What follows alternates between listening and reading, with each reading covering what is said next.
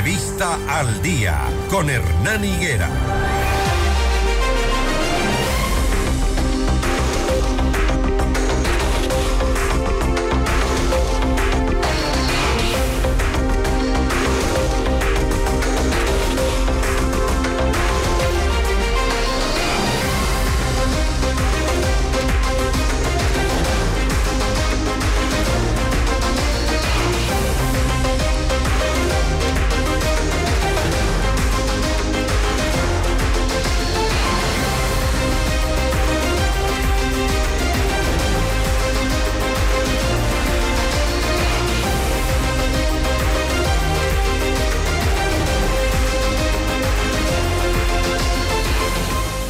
6 de la mañana, 24 minutos, 6 con 24 minutos.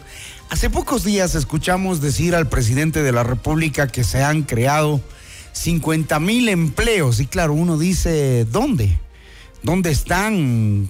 ¿Quiénes son? ¿De qué edades eh, son los nuevos empleados que según las cifras del gobierno eh, engrosan las filas de esta campaña que emprende el régimen porque las empresas recluten a gente joven sobre todo y se beneficien de algunas acciones tributarias. Pero la ciudad de Quito es la ciudad que aparece con más índices de desempleo en el país, según las cifras del INEC, pasó del 7.8% al 8.3% entre el segundo y el tercer trimestre de 2023. Es la última cifra que nos ha dado el Instituto de Estadísticas y Censos. Y de acuerdo con las cifras, en enero la tasa de desempleo a escala nacional alcanzó el 3.9% respecto del 3.8% del mismo periodo del año anterior. Entonces, Quito es la ciudad con índices de desempleo más altos, siendo las mujeres y los jóvenes los más afectados. Un tema que se está tratando o que se va a tratar en el Consejo Metropolitano porque sin duda eh, preocupa la situación. Es un proyecto para mejorar los índices de empleo en la ciudad de Quito y para ello vamos a hablar con el concejal Wilson Merino que ya está con nosotros. Hola Wilson, buenos días.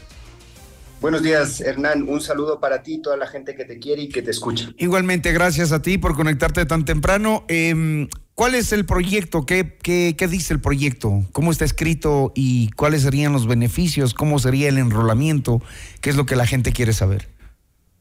Sí, gracias, Hernán. Eh, las cifras son alarmantes. Quito ha pasado del 7.8 al 8.3% de desempleo. Esto nos ubica como una de las ciudades con la tasa más alta de, desempleo eh, y bueno, esto evidentemente preocupa. Eh, es un fenómeno multicausal, eh, hay alta migración en Quito, hay bastante presencia de instituciones públicas que han sufrido un achicamiento y bueno, hay algunos otros condicionamientos que son similares a las de otras ciudades en el país. Eh, desde la Comisión de Desarrollo Económico, Competitividad y Productividad que yo presido, eh, esta ha sido nuestra mayor preocupación y hemos venido desde hace algunos meses junto a mis colegas Andrés Campaña y a Daría Ledesma trabajando en este proyecto de ordenanza que lo presentamos. Eh, es un proyecto de ordenanza muy innovador, pues conjuga políticas activas del mercado de trabajo y políticas pasivas del mercado del trabajo. Eh, las políticas activas, Hernán, eh, son intervenciones dirigidas a reducir el desempleo y que también fomentan el empleo de calidad. Y algunos de ellos son capacitación, asistencia técnica, servicios de la Bolsa de Empleo que tiene Conquito el día de hoy, por ejemplo, incentivos para el empleo, como el Fondo de Capital Semilla, que en algún momento yo lo dejé instrumentando en Conquito, y protección y apoyo al empleo. Eh, estas medidas activas del empleo tradicionalmente lo que buscaban era justamente esto, reducir el desempleo. Sin embargo, a raíz del COVID, han sido muy innovadoras estas políticas activas para mover a las personas de un sector o que ocupaban trabajo en un sector a otro. Generando esta transacción que, nos vimos obligados a raíz de este cambio del orden mundial. Y las políticas pasivas del mercado del trabajo son las que tienen que ver con transferencias sociales o no monetarias y generalmente son servicios sociales esenciales, ¿no?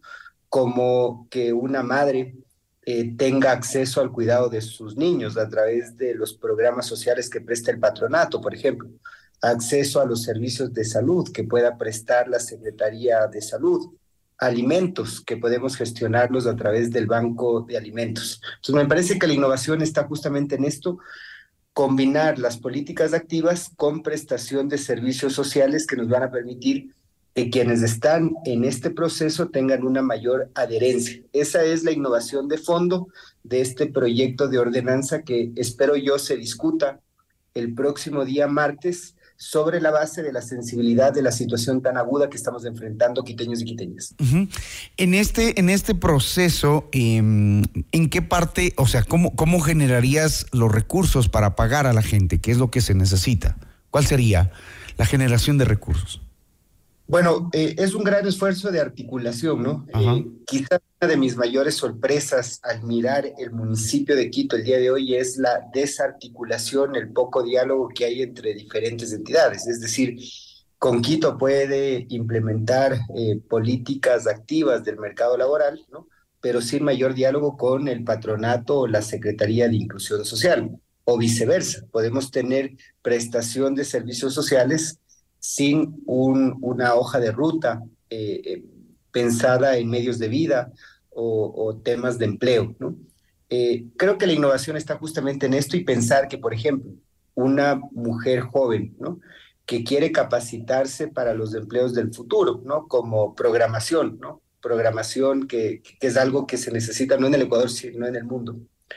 Eh, no lo puede hacer el día de hoy porque no tiene un lugar seguro donde sus hijos se puedan quedar. Entonces, este proyecto de ordenanza lo que busca es articular eh, los diferentes servicios, ¿no? Para que quienes estén eh, por recibir este tipo de capacitaciones para el empleo puedan tener acceso a los servicios sociales del patronato, por ejemplo, ¿no?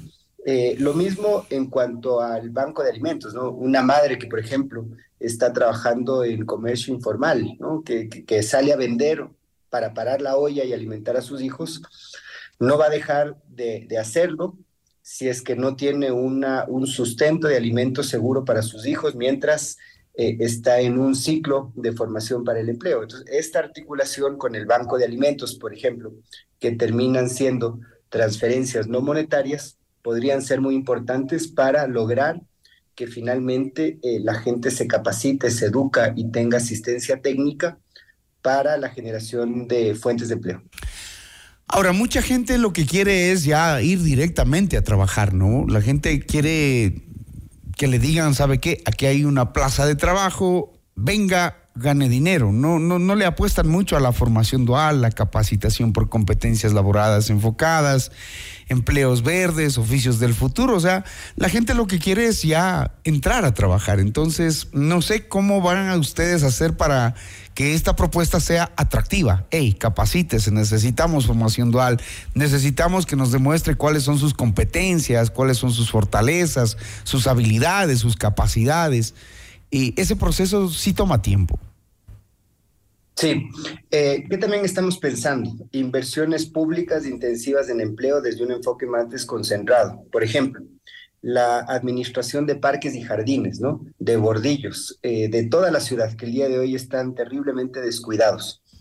Poder delegarlos a las administraciones zonales para que finalmente ellos se encarguen de contratar eh, una, una forma de empleo emergente a personas del sector, ¿no? Lo ideal es que quienes están en estas labores también tengan capacitación, ¿no? Capacitación en jardinería, por ejemplo, que la podríamos impartir desde Conquito mismo eh, o desde alguna entidad relacionada a la Secretaría de, Ambiente, ¿no? Por ejemplo. Eh, pero me parece que esa parte también es esencial. Otro de los elementos que hemos incorporado es el fortalecimiento de la bolsa de empleo, ¿no? Y la bolsa de empleo lo que hace es un match entre las necesidades que tiene el sector privado con la oferta, eh, las necesidades que tienen las personas de conseguir empleo. Entonces, esta herramienta tiene que verse fortalecida para finalmente generar estas, estas conexiones, ¿no? Eh, no podemos seguir haciendo lo, mismo y pensar que vamos a tener resultados distintos, ¿no? Por eso creo que es tan importante la capacitación, asistencia técnica eh, los incentivos al empleo, pero también comenzar a mirar dónde hay oportunidades. ¿no? Eh, yo particularmente creo que hay que apostar por eh, los oficios verdes, por ejemplo, o el empleo verde, que tiene que ver con reverdecer Quito. ¿no? Yo creo que ahí hay una gran oportunidad laboral. Pero ahí quién emplea, por ejemplo. O sea, sí, sí, sí.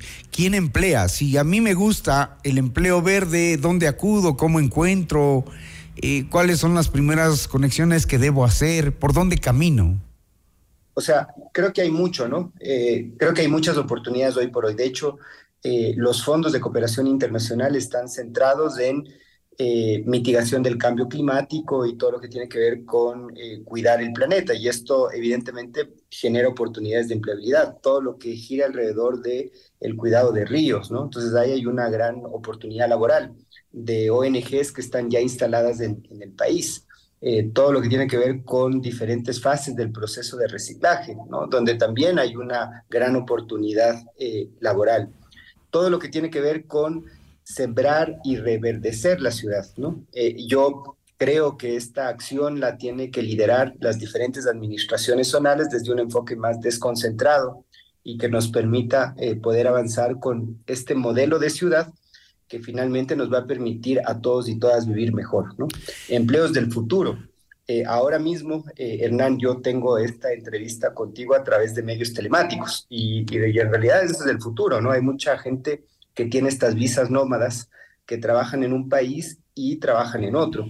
Eh, pero para poder acceder a esas oportunidades laborales globales, necesitas estar capacitado y hay que comenzar a mirar dónde está la oferta y cómo capacitamos para satisfacer también eh, esa, esas demandas que hay a nivel mundial, ¿no? Diseñadores gráficos, programadores, quienes trabajan en renders, ¿no? Que, que, es una gran herramienta que se necesita generalmente para el mundo de la construcción.